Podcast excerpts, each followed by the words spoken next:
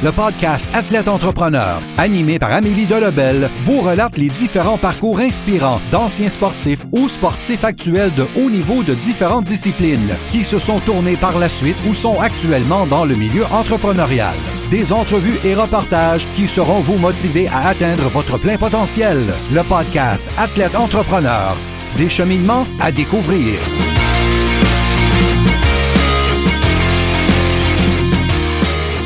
Bonjour à tous, ici votre hôtesse Amélie Delebel et je suis très heureuse de vous accueillir sur mon podcast Athlète Entrepreneur pour cet épisode 024.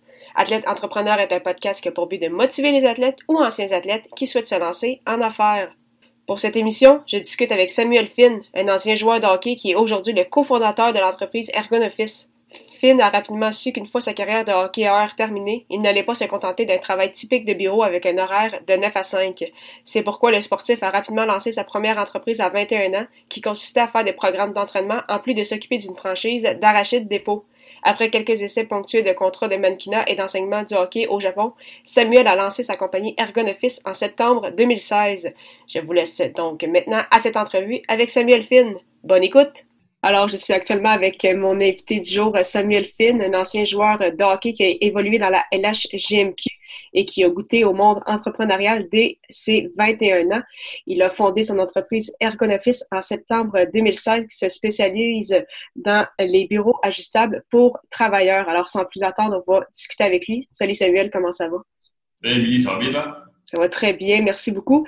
Alors, euh, tout d'abord, première question. Euh, pour quelle raison as-tu commencé à jouer au hockey, puis quel a été ton parcours dans cette euh, discipline? Écoute, je dirais que je suis pas mal né dans le hockey. Mon père, il jouait dans la Ligue nationale professionnelle. Donc, à un assez jeune âge, je devais aller à l'aréna avec ma mère puis regarder les matchs. Puis, évidemment, à partir de, trois ans environ, mon père a décidé de, d'acheter des patins de commencer tout de suite à, nous amener avec lui dans, certaines pratiques libres où il pouvait amener leur enfant. Donc, très, très jeune, j'ai commencé à baigner dans le domaine du hockey, puis j'ai rapidement eu la, la piqûre, je trouvais l'amour avec le sport. Puis, puis, quel a été ton, ton parcours euh, rapidement dans, dans, le hockey? Parfait. Donc, j'ai commencé, je te dirais, assez jeune euh, dans, dans, les Laurentides. Donc, je jouais pour les conquérants dans le, le 2A. Et puis, ensuite de ça, j'ai eu l'opportunité à 16 ans d'aller jouer dans le champ majeur. J'ai été repêché au Cap-Breton. Puis après ça, si on regarde les grandes lignes, j'ai eu la chance d'aller au camp du, de l'Avalanche Colorado à mes 18 ans. Et puis à 19 ans, j'ai eu la chance d'aller au camp de, de, des Sharks de San Jose. Donc ça a été les deux des, des super expériences. J'ai beaucoup appris. Et puis malheureusement, ma carrière s'est terminée à ma dernière année junior, c'est-à-dire mon année 20 ans. Puis c'est suite à, à cette année-là que j'ai décidé de démarrer mes propres euh, entreprises c'est justement, ça m'a amené à ma deuxième question. Donc, ça, tu as décidé d'arrêter de jouer au hockey après ta carrière junior, même si tu avais des, possibilités donc de jouer professionnel. Euh, est-ce que c'était bien pensé? Est-ce que ça a été difficile pour toi de faire le saut ou vraiment, quand une fois ta carrière junior terminée, tu étais vraiment à l'aise avec ta décision de, passer à une autre étape dans ta vie? Écoute, au, moment où j'ai arrêté, je te dirais que ça n'a pas été si difficile parce que ma décision était prise depuis longtemps. C'est-à-dire que c'est un, un, processus qui a pris environ deux à trois ans ce qui est arrivé, c'est qu'à 18 ans, je m'étais blessé, je m'étais déchiré les ligaments et les cartilages dans le poignet. Et puis à 18 ans, j'étais très têtu, je me disais c'est maintenant ou jamais. C'est maintenant qu'il faut que les scouts me voient, c'est maintenant que je vais avoir l'opportunité d'aller dans un camp professionnel. Donc je dois absolument continuer à jouer, je dois poursuivre. J'ai décidé de ne pas me faire, euh, de pas avoir de chirurgie. J'ai pas manqué une pratique, pas manqué un match, j'ai continué de jouer. Et puis, ce qui est arrivé, c'est que mes, ligaments, mes cartilages sont déchirés, sont réparés, déchirés, réparés pendant deux ans et demi.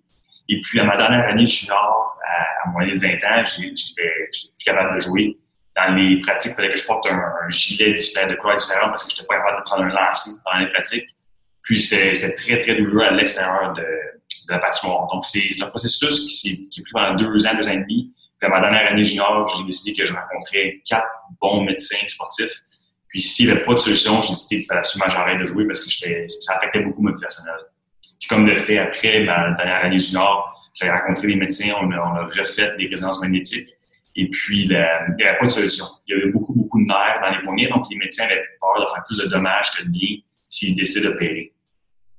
OK, donc c'est ça. Donc la décision s'est faite c'est fait naturellement.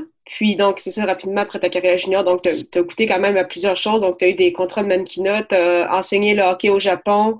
Euh, justement, tu as lancé ta première entreprise qui euh, se spécialisait dans les plans d'entraînement. Puis, tu as même été propriétaire d'une franchise donc d'Arachide Dépôt. Euh, comment ça s'est déroulé, justement, toutes ces, expériences-là? Puis, est-ce que ça t'a aidé par la suite, justement, avec Ergon Office? Écoute, ça, ça a bougé très, très rapidement, comme tu l'as mentionné je te dirais que j'ai eu, la chance d'avoir un bon réseau de contact. Puis, dans mon réseau de contact, il y a beaucoup de gens qui m'ont proposé des opportunités telles que justement aller enseigner l'hockey au Japon. Puis, cette histoire-là, c'est drôle, ça s'est fait dans un délai de cinq jours. C'est-à-dire que j'ai eu un appel, quelqu'un m'a dit Écoute, Sam, il y a une cancellation. Euh, est-ce que tu es intéressé? Tu pars, tu dans cinq jours le Japon, puis tu pars dans trois semaines.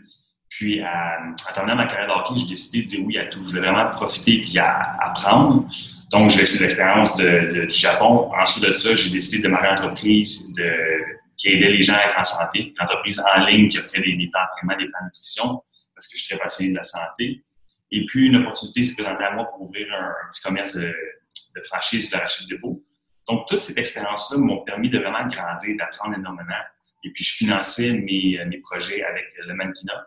Et puis, je travaillais un petit peu aussi sur, la construction. Donc, j'ai aidé un entrepreneur général et puis, euh, de tout ça, comme cheminé au fait que j'ai démarré avec un office. Ce qui est arrivé, c'est que, étant donné que je démarrais plusieurs projets, je travaillais à bureau très fréquemment puis pendant de longues heures. Donc, je ne voulais pas être assis toute la journée. Étant passionné de la santé, je sais à quel point c'est négatif d'être assis toute la journée. Et quand tu y penses, on est idéalement assis toute notre journée, que ce soit le matin pour le travail, au travail, le soir en solitude pour écouter Netflix. Donc, ce que j'ai fait, c'est que j'ai mis des, mes anciens pneus d'auto en dessous de mon bureau. Donc là, je me suis trouvé à avoir un bureau qui était 100% debout ce qui n'est pas l'idéal non plus. Tu ne veux pas passer ta journée debout. Ce qu'on veut, c'est vraiment être actif. Donc, de, de faire un aiguille, au fur et à mesure que je démarrais mes projets, j'ai réalisé, écoute, il y a vraiment une belle opportunité pour créer un produit qui permettrait aux travailleurs de bureau de rester actifs au cours de leur journée. C'est-à-dire qu'ils pourraient alterner entre travailler assis travailler debout au fur et à mesure qu'ils veulent. Parfait. Puis donc, c'est de là qu'est partie l'idée. Puis comment ça s'est déroulé justement le, processus lors de la création justement officielle d'Arconoffice, donc en septembre 2016, puis justement, quelles ont été dans vos, difficultés ou les défis que vous avez dû surmonter depuis, euh, depuis ce temps-là? Écoute, on avait zéro, zéro expérience dans l'industrie du meuble. On avait zéro expérience dans l'industrie de, de, développer des produits, de, commercialiser des produits, de, gérer un inventaire, de gérer des employés. C'était tout, tout, tout du nouveau. Et puis, on a vraiment, vraiment appris sur le tas. C'est-à-dire qu'on a, commencé par faire des recherches au niveau des partenaires clés qu'on pourrait développer pour commencer avec un produit. On a commencé à se faire beaucoup de contacts dans l'industrie du, bureau. Et puis là, de fil en aiguille, un contact nous présentait un autre contact, nous présentait un autre contact. Puis on a réussi à trouver des gens qui sont capables de, faire des partenariats avec nous pour développer notre premier produit. Ce premier produit-là, ensuite, ça nous a permis d'aller chercher nos premiers clients, des revenus, qui a ensuite financé la croissance de l'équipe puis là, présentement, on est rendu avec une designer. Donc, on a comme plusieurs embûches qu'on a pu régler au fur et à mesure qu'on grandissait et qu'on finançait l'entreprise avec nos clients.